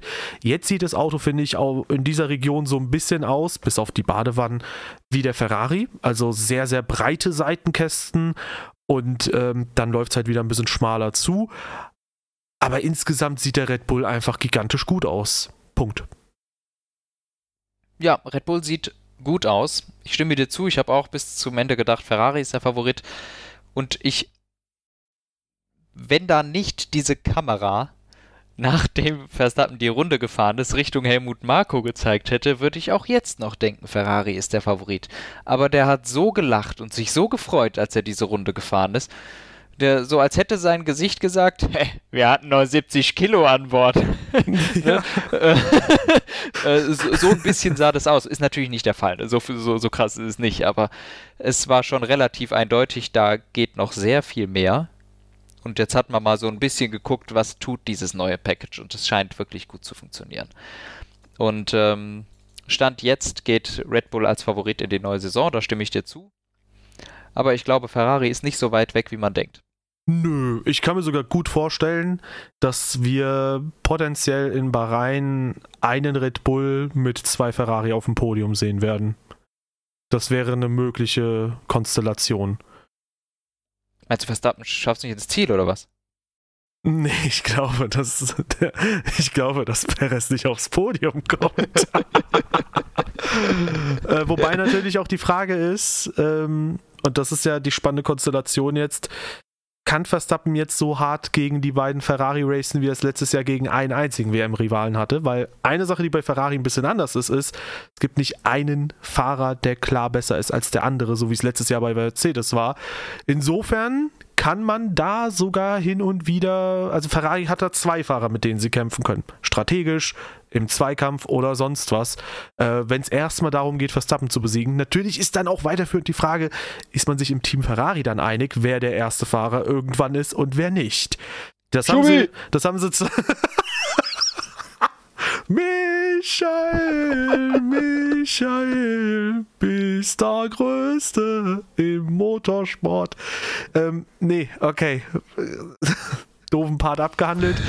2007 und 2008 haben sie es ja gut geregelt mit Massa und Raikönnen. Da gab es irgendeine Deadline quasi. Ich glaube, Monza war es. Wer danach vorne ist, für den wird quasi gefahren. Da fährt der Fahrer, mhm. der punktetechnisch weiter hinten ist, eben für den, für dessen WM-Titel. Und äh, vielleicht kann Ferrari das ja jetzt auch so gut handeln. Wer weiß. Aber ich bin mal gespannt, wie es dann genau da vorne läuft. Bei einem Team darf man gespannt sein, was sie genau machen werden, nämlich bei Mercedes. Denn ja, die ja, sind die spannendsten. Es wird immer wieder so ein bisschen belächelt, dass die ja doch ein bisschen bei den Testfahrten blöffen würden, wo ich sagen würde, teilweise ja, teilweise ist es halt auch einfach ich glaube, du willst halt einfach nicht den äh, Medienfokus auf dir haben, sodass äh, jeder im Prinzip richtig, richtig viel erwartet und am Ende kommt dann vielleicht nichts bei rum. Ich würde sagen, was aktuell dieses Favoritenrolle zuschieben angeht, macht jeden, jedes Team im Prinzip einen ähnlichen Job. Nur dieses Jahr glaube ich, Mercedes, genauso wie sie es auch letztes Jahr, by the way, hatten, diese Probleme nach den Testfahrten, dass sie wirklich nicht ganz an der Spitze sind. Denn Mercedes sah super unruhig aus. Das Auto hat sich mehrfach verbremst, also die Fahrer. Ähm, Auto hatte Quersteher. In schnellen Kurven hatten sie Pur Porpoising, das überhaupt nicht gut ist. Also in schnellen Kurven ja. mal richtig viel, mal gar keinen Abtrieb haben, ist nicht gut. Und insgesamt ist es auch fürs Anbremsen halt nicht so geil, wenn du Porpoising hast und dir gerade nicht sicher bist, bremse ich jetzt an, wenn ich gerade maximalen oder wenn ich null Abtrieb habe über den Unterboden. Und das ist insgesamt keine gute Ausgangslage. Bei mir wurde mittlerweile auf dem Discord sogar, weiß man nicht, ob es verifiziert ist oder nicht, ähm, auch ähm, eine Sache zitiert, dass tatsächlich ähm, dass tatsächlich Toto Wolf wohl gesagt haben soll, Mercedes könnte auf die Variante zurückgehen, die sie vor Bahrain genutzt haben und die breiteren Seitenkästen nutzen. Das könnte durchaus Sinn ergeben mit den Sorgen, die wir jetzt gleich äußern werden, also Sorgen in Anführungszeichen aus Sicht von Mercedes, ähm, dass das Auto vielleicht einfach nicht so gut funktioniert, wie sich Mercedes erhofft haben könnte. Denn sie haben jetzt versucht mit der Bahrain-Konfiguration, wenn sie schon etwas schmalere Seitenkästen fahren, dann so richtig ins Extrem zu gehen.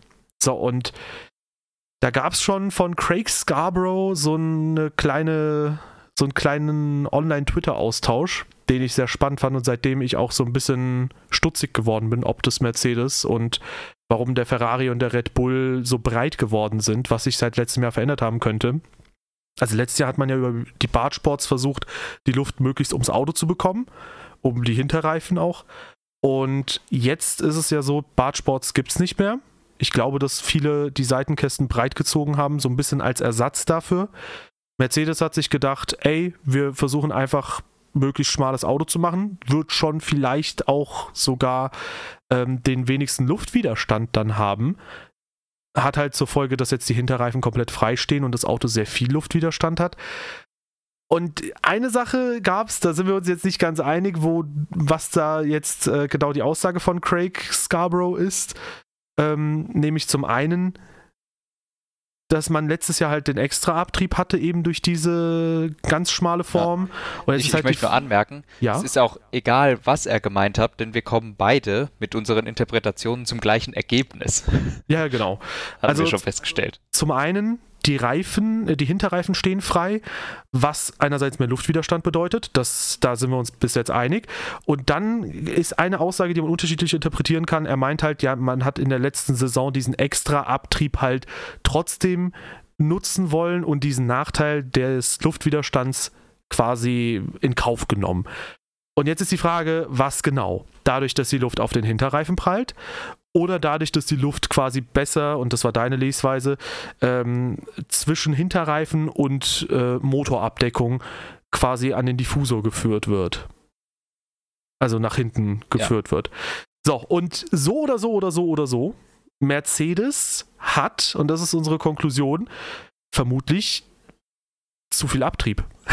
Mercedes hat ein Auto, das auf den Geraden vermutlich ein bisschen zu viel Luftwiderstand hat durch die freistehenden Reifen. Ich glaube, dass sie irgendwann auf die breiten Seitenkästen nochmal umschwenken werden, spätestens vermutlich zur nächsten Saison. Ich glaube, Mercedes ist gut genug trotzdem das Auto, sollten sie das Porpoising irgendwie unter Kontrolle kriegen, auch ohne jetzt sehr breit zu fahren.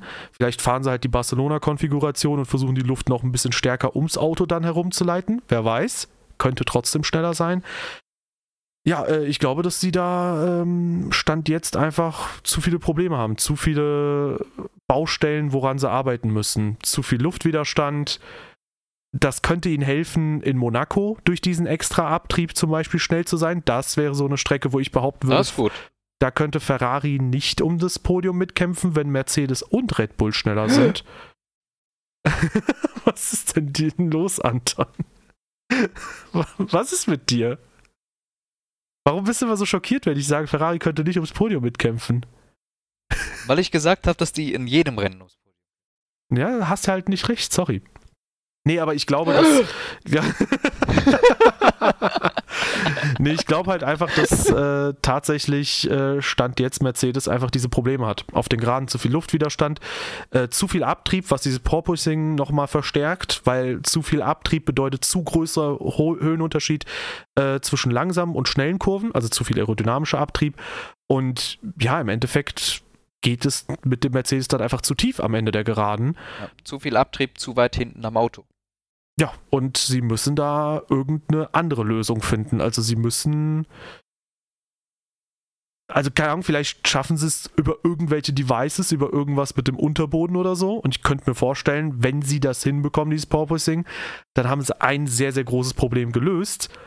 Und dann geht es vielleicht sogar noch schneller äh, voran. Vielleicht schaffen sie es auch mit ihrer Expertise mit diesem Second-Best-Fahrzeugkonzept, würde ich behaupten, äh, auch an die Spitze zu kommen.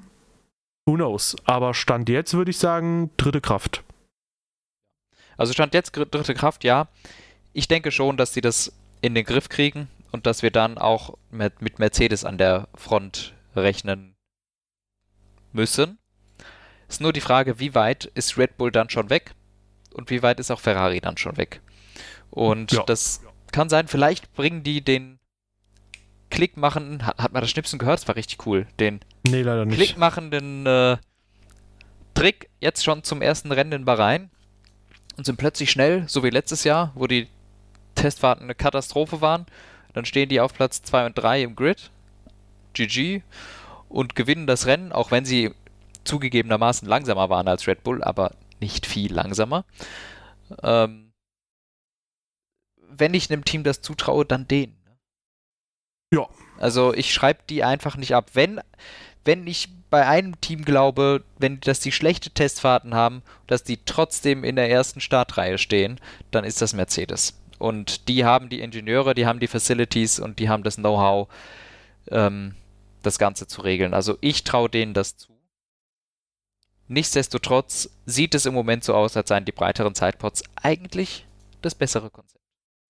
Ja, die Frage ist halt, was genau Mercedes so als schnellen Fix machen kann, ob das dann so gut funktioniert. Ich meine, klar, Fahrzeughöhe hochschnallen, ja, aber dann ein bisschen langsam Kurven halt sehr schlecht. Ähm, letztendlich kann man auch das, was Mercedes jetzt macht, sehr positiv oder sehr negativ sehen. Ähm, unter dem Budget Cap ist vielleicht äh, zwei Konzepte zu testen und zu merken, okay, das extremere Konzept, worauf wir uns eigentlich fokussieren wollten, das ist nicht gut. Das kann. Das wäre jetzt schon scheiße. Das kann schmerzhaft werden, genau. Vor also das ist jetzt schon scheiße, wenn, wenn das dieses Konzept, wenn, wenn man feststellt, dass, es, dass die Barcelona-Variante die bessere ist als diese hier, dann ist das eine ganz schöne Geldverschwendung gewesen. Korrekt. Und 2019, vor drei Jahren, war das ja so, dass sie als die neuen Frontflügel kamen, super viele verschiedene Konfigurationen getestet haben. Und da war es auch so, da meinen sie nach der ersten und der zweiten Testwoche, ja, sieht noch nicht so gut aus. Ich glaube, eine dritte gab es auch. Nee. Ähm, zwei Testwochen und dann gab es nochmal die Rennspezifikation. Ich glaube, in der ersten Testwoche waren sie gar nicht zufrieden. Daher kam auch dieses, hey, wir haben Probleme bei den Testfahrten. Die zweite Testwoche war schon deutlich besser und das Rennen war dann richtig gut ja, damals konnte man es sich leisten, sagen wir es mal so. Und ja, jetzt könnte ja. es sich vielleicht nicht leisten. Und wenn du jetzt zurückschrauben musst, dann wäre das, glaube ich, eine der schlechtesten, eins der schlechtesten Signale, was du nach außen geben kannst, wie es gerade um dein Team und die Performance um dein Team steht. Ja. Nichtsdestotrotz, es würde mich wirklich nicht wundern, wenn wir äh, Mercedes am Ende ziemlich weit vorne stehen haben, auch jetzt schon in Bahrain. Aber im Moment sieht es nach Red Bull, Ferrari, Mercedes. Ja, ja, die Fragen, die halt äh, sich darstellen, ist, können sie vielleicht direkt breitere Seitkästen bringen, falls es irgendwie jetzt nichts hilft. Sie wollen ja jetzt das über einen neuen Unterboden klären, ähm, der vielleicht zu Bahrain kommt. Lewis Hamilton hat lustigerweise, sehe ich jetzt auch gerade schon, Red Bull gewarnt, dass trotz der schweren Preseason-Tests Mercedes trotzdem gefürchtet sein sollte should still be feared. also warten wir mal ab. Also da ist, glaube ich, auch sehr, sehr viel äh, psychologische Kriegsführung. Ja, auf jeden Fall. Dabei. Ich glaube, gerade Red Bull und äh, Verstappen, den machst du nicht vor, dass du langsam bist. Die, die, die dürften schon eine ganz gute Ahnung haben, wo Mercedes gerade steht. Ja, aber ein Indiz habe ich dafür, dass Mercedes das Konzept, äh, dass es nicht so gut funktioniert, wie sie es vermutet hatten. Und zwar hatte Christian Horner am ersten Tag, als der die Seitenkästen gesehen hat, oder die Nicht-Seitenkästen, äh, relativ schnell die Konklusion, das sieht für uns nicht ganz so legal aus, um es mal vorsichtig zu formulieren. Und äh, eine kurze Zeit später äh, hat man wahrscheinlich gesehen, so ja, okay, das ist jetzt nicht der riesige Wurf, womit Mercedes die im Vorhinein durch den Raum geworfene eine Sekunde findet. Und dann hat da man, hat sich irgendein, irgendein, irgendein unseriöser Reporter hat sich doch auch gedacht, ich erfinde jetzt eine Sekunde und plötzlich steht die überall in den Medien. Ja, genau. Und dann hat Christian Horner auch eine Weile später gesagt, ja, das wird schon alles legal sein. Und ich glaube, das würdest du nicht als Teamchef zu einem Device sagen oder zu einem Feature von einem anderen Auto, wo du denkst, okay, das wird den Unterschied ausmachen. Wenn es nicht ja, funktioniert, wirst du ich, ich eher sagen. Ich bin mir nicht so sicher. Ah, also, also der Wortlaut, der Wortlaut war ja, it ticks, it looks like it ticks all the boxes, was so viel heißt wie, es sieht so aus, als wären alle äh, Vorgaben erfüllt. Das ist so ungefähr das, was er gesagt hat. Und das ist ja auch so. Ich meine, die Crash, im Grunde hast du da sehr viele Freiheiten, aber die Crash-Struktur muss da sein. Die ist da. Wobei ich sagen muss, ich möchte bei einem Seitenaufprall am wenigsten in einem Mercedes sitzen. ähm, ich finde, da sieht der Aufprallschutz nicht so doll aus. Das ist ja wirklich nur so ein blöder Stab. Äh, hingegen gibt es aber Diskussionen um die Spiegel bei Mercedes. Ja. Weil da so viele Finnen sind. Ich rechne damit, dass die verboten werden. Äh, ist mir aber auch völlig wurscht, macht keinen nennbaren Unterschied, sage ich jetzt mal ganz dreist. Ja, also ich hatte auch irgendwie verstanden, dass Leute da ein bisschen outraged sind, äh, weil Mercedes die, äh, die, die Spiegel direkt auf die Crash-Struktur bauen von Ja, wo sollen sie denn hin? Und das machen die anderen Autos doch auch, nur dass die Crash-Struktur ja, bei denen halt ein Zeitbot ist. Genau, genau das, ja. Und ja, die Crash-Struktur ist aber ein bisschen wie ein Flügel geformt. Ja, okay, cool. Und jetzt? Und der Sidepod ja, ist auch im weitesten Sinne äh, aerodynamisch genutzt. Ja, so. ab, absolut. Ich glaube, also ich glaube, eigentlich geht es nicht darum, dass da, dass das auf dieser Crash-Struktur ist. Also diese Formel 1-Leute, die wissen ja, dass da das einfach vorgegeben her vom Chassis dieses Ding da sein muss. Ähm, äh, was ich mir vorstellen kann, sind, es sind wirklich, und das finde ich komisch, zu viele kleine Finnen da dran. Also ja. da, da, da sind drei oder vier von diesen kleinen Teilen, das kann eigentlich nicht sein. Ja, also ich weiß nicht. Ich glaube auch, das wird nicht so gigantisch viel bringen am Ende. Muss man mal schauen. Ich glaube eh, äh, das ist jetzt meine Arbeitstheorie. Ich bin mir sehr sicher, Mercedes, unabhängig vom neuen Unterboden, wird wahrscheinlich jetzt mit der alten Motorabdeckung unterwegs sein. Ähm, ich glaube wirklich, dass das neue Konzept so ein bisschen ein Schuss in den Ofen sein könnte, weil wir hatten es vorhin bei Williams so, wenn du slim bist, dann vielleicht komplett slim, wie es der Mercedes ist. Aber ich kann mir vorstellen, wenn du breite Seitenkästen haben kannst, dann versuchst du die auch möglichst zu nutzen, weil so ein bisschen Luft versuchst du vermutlich schon ums Auto zu kriegen, wenn du, wie Mercedes, viel zu viel Downforce am Auto hast. Was halt dieses Porpoising nochmal stark verstärkt. In ein paar Tagen sind wir alle schlauer. Ja. Ein bisschen jedenfalls, aber wie immer. Oh ja, WM tippen. Oh Gott, nein. Da letztes Jahr ich ja recht hatte, fange ich diesmal auch an. Mick Schumacher, Kevin Magnussen. Ah, das, also, ich, äh, seit Jahren sage ich Verstappen, endlich hat's gestimmt. Fahrer und KWM? Okay, dann sagst du als erstes okay. deinen Fahrer-WM und dann sag ich zuerst okay. KWM. Verstappen. Das wäre jetzt lame. Ich sag seit vier Jahren Verstappen. jetzt habe ich einen Run. Ja, nee, das, ich meine, das wäre jetzt lame, wenn ich sage, was ich. Ja, okay. Nee, du sagst jetzt nein. Also, wir machen nochmal neu. Wir tun so, als hätte ich es nicht gesagt. Du tust gleich wieder überrascht. Ähm, ich sag mein Fahrer, Fahrer-WM. Du sagst Team. Ja, ich sag Team. Du sagst Fahrer. Dann haben wir so hintereinander, you know? Das ergibt okay. für mich keinen Sinn, aber nee, also ich meinte nur, ich glaube, du verstehst gar nicht, was ich meinte mit, das wäre ja lame. Das ist ja lame. Warum? Weil ich denselben Tipp abgeben wollte. Ja, dann sag halt. Okay, dann sage ich was anderes. Ja, Nein, komm. sag das ruhig. Das ist schon okay. Das ist schon okay. Wir dürfen auch mal beide mm, recht haben. So ist es nicht. ja, das hättest du gern. Nö, okay, warte mal. Dann überlege ich es mir. Komm, was soll's. Ich. Dann sagst du Verstappen, ich sag Lewis Hamilton. Nein, du wolltest ein Team nennen. Darum ging's nicht. Es ging. Es ging mir darum. Guck mal, damit du einmal äh, als erstes was genannt hast und ich einmal. Oh, dann hast du diesmal, aber diesmal hast du den wilden Tipp. Ja, absolut. Ich, also jetzt mal Risiko. Ähm, nee, aber mir ging es darum. Guck mal, meine, meine Überlegung war, du sagst Fahrer, ich sag Fahrer. Ich sag Team, du sagst Team.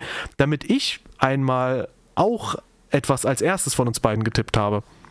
Verstehen? Hättest du ja bei Team ohnehin. Deshalb dachte ich, wir machen es genauso. Ich sag Fahrer, du sagst Team. Okay, dann sag du deinen ich Fahrer. Sag Team. Okay.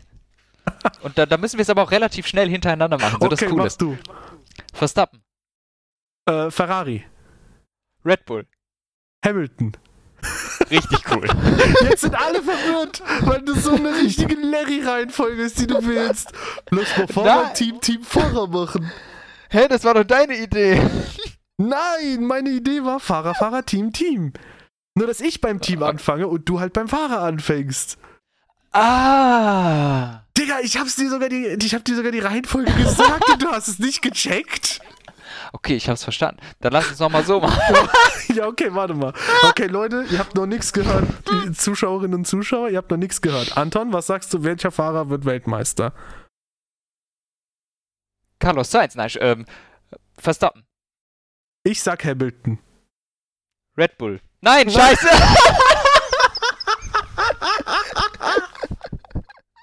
oh Gott im Himmel, Alter. Oh Mann. oh Gott, jetzt, gib mir eine jetzt, Gehirnzelle. Vor allem hatte ich jetzt Zeit, meine Entscheidung nochmal zu überdenken. Ja, und vor allem, du hast so eine lange Pause gemacht, dass ich einfach geredet habe. Nochmal. Diesmal kriegen wir es hin. Last try. Verstappen. nee, warte mal, nochmal, nochmal. Okay. Mach nochmal, okay. okay. Verstappen. Ich sag Hamilton. Ich glaube aber, dass Ferrari den Konstrukteurstitel holt. Boah, richtig in Sätze gepackt, wie so ein Deutschlehrer. Ich glaube, Red Bull gewinnt auch die KWM. Okay, krass. Das ist spannend, weil ich habe bei beidem nicht Red Bull und du hast bei beidem tatsächlich dann Red Bull. Ey, ich Wo ich glaub, auch finde, meine KWM ist, ist finde ich auch wild. Also ich halte Ferrari wild. sehr gut. Ich halte Ferrari sehr gut für möglich. Meine KWM finde ich ist ein Wild Guess. Ich habe kurz überlegt, ob ich nochmal auf Mercedes dann umschwenke, weil wenn also das Ding ist ja, wenn Hamilton jetzt um wirklich den WM-Titel holt, so wenn dieser Guess korrekt sein sollte von mir, dann ist es ja schon bei so drei sehr starken Teams und George Russell ist jetzt auch kein Nasen, also vielleicht bohrt er schon in der Nase, aber der ist jetzt nicht ein super, super schlechter. Und es kann gut sein, dass dann auch Mercedes den KWM-Titel holt, aber ich denke mir einfach, Bro, ich gönn mir jetzt einfach dieses Risiko und dann Köftespieß. Also, ich glaube, so, wenn man sich so ganz entkoppelt gefragt hätte, hätte ich gesagt, Ferrari holt sich den Titel, aber es ist ziemlich selten, dass Fahrer und Teamtitel nicht an den gleichen gehen. Ja. Und ja, deshalb habe ich mir gedacht, das ist eigentlich nur die, auch, auch wenn ich irgendwie im Gefühl habe, dass es Ferrari holt, es ist viel logischer, dass wenn ich, wenn ich Verstappen als WM-Tipp habe, dass auch Red Bull äh, die KWM holt. Das ist relativ ja. selten. Das ist letztes Jahr passiert, dass Mercedes die KWM geholt hat. Davor ist das 2008, glaube ich, das letzte Mal passiert, dass ein anderes Team die KWM geholt hat. Das müsste Ferrari gewesen sein, die die KWM geholt haben. Stimmt das? Ja, ne? Glaube schon, ja. ja. Ja. Davor 2007. Oder? Nee, warte mal, da hat er ja Kimi. So stimmt, stimmt, stimmt. Äh, da war McLaren, ja, äh, never mind. Ja. Und davor ähm, selbst, selbst 2005 und 2006 hat auch Renault die Team-WM geholt. Ja, ich, also wie gesagt, ich so retrospektiv, vielleicht wäre Mercedes dann ob der Wahl von Hamilton doch klüger gewesen, weil wenn Hamilton und Verstappen um Tja, die der WM, Zug ist leider abgefahren. Wenn Hamilton und Verstappen um die WM mitkämpfen, dann sind halt nur noch Platz 3 und 4 quasi übrig für Ferrari und wenn du Platz 3 und 4 zusammenrechnest, hast du gerade mal so viele Punkte wie Hamilton alleine holt, wenn er einen Sieg holen sollte. Das würde dann bedeuten, dass so Russell und Perez erst auf Platz 5 und 6 auch eingeordnet sind. Richtig und äh, insofern schwierig. Ey, ich bleib einfach dabei, Schade. weißt du? Das ist das Ding, du sagst so, Schade, ich setz, ich, guck mal, du bist der Dulli, der ins Roulette geht und sagt, ich setz alles auf die Null. Und ich bin der Typ, der sich sagt, ey Bro, ich halte mir die Option offen. Vielleicht hole ich den Hamilton-Pick, vielleicht hole ich aber auch den Ferrari-Pick. Am Ende gehe ich in beiden Fällen als Sieger raus. Wart ab. Ich warte ab. ich bin echt gespannt. Was würdest du sagen, was, äh, was, was, was wird es für ein Ergebnis in Bahrain sein? Top 3. Weil es jetzt ich glaube, so es werden alles drei Männer. Weil es jetzt eine sehr überfahrende Frage ist, willst du, dass ich vielleicht anfange? Nee, ich bin, ich bin schon selbstbewusst so. Okay, hau raus, selbstbewusster Mann. Danke. Verstappen. Gehe ich mit? Leclerc. Mhm. Hamilton. Oh. Ich tippe Verstappen, Sainz, Leclerc. Oh, das ist ja langweilig. Was ist daran langweilig? Du bist langweilig. Bruder, du sagst, Hamilton wird Weltmeister und du setzt ihn nicht mal aufs Podium. Für das erste Rennen. Mr. Haas wird am Anfang Punkte holen, aber ist Schlusslicht in der Mitte der Saison. ich glaube, Aston Martin ist irgendwo ganz hinten, aber die werden schon nach vorne kommen. Alpine ist auf 5 bis 9. 4 bis 9, sorry. Achterbahn, gut, scheiße, scheiße, gut. Alpine ist auf 4 bis 9. Ja. McLaren ist auf 10. Ach so, für die Saison. ich dachte, wenn die DNF. ich dachte, wenn die beide DNF haben. Ich verstehe das nicht, was du machst. Gott, ey. Ja. Also, langweiliger Pick dass Sainz Leclerc besiegt, den du ganz weit vor Sainz gesehen hast. Mindestens zwei Plätze. Ach Gott. ja, ich hatte Spaß in dieser Folge. Sehr gut. Ich wurde gemobbt, aber das bin ich geworden. Was heißt das denn jetzt schon wieder? Du hast mich auch gemobbt. Du Wisch. Du Wisch. Jetzt kommen auch noch die wilden Beleidigungen hier raus. Das gibt's ja gar nicht. Ja, du Wischmob, Digga, verstehst du? Du bist ein Mob, der auf Wisch bestellt. ah. Oh Gott. Okay, Leute. Ich habe noch nie was auf Wish bestellt. Ich auch nicht. Wollen wir was auf Wish bestellen gleich? Warte mal, Wish. Oh, komm. Da muss man sich ja erst anmelden. Nee, dann nicht. Echt jetzt? Ich glaube schon. Schöner Shoppen. Super, super Spruch. Man muss sich wirklich anmelden. Was ist, ist, eine, ist eine Alliteration. Sogar beides ein Sch. So, ihr Lieben, ich hoffe, euch hat die erste Folge Team Radio sehr, sehr gut gefallen. Wenn ihr so ist, hinterlasst uns doch gerne eine sehr, sehr positive Bewertung auf der Plattform eurer Wahl. Schreibt gerne auch eine ausführliche Review, wenn ihr auf iTunes oder so unterwegs seid, wie unfassbar lustig, toll und kompetent wir doch sind manchmal ist Lügen halt auch irgendwo legitim und gestattet. Und ähm, ja, abonniert uns doch gerne auf der Plattform eurer Wahl, unsere Social Media Kanäle ebenfalls in der Beschreibung verlinkt, genauso wie auch unser Discord Community Channel ebenfalls in der Beschreibung. Und ansonsten hören wir uns das nächste Mal nach Bahrain. Bis bald. Das ist eine Alliteration. Ja. Weißt du, was auch eine Alliteration ist? Carlos vor Schal. Also die beiden Namen zumindest. Tschüss!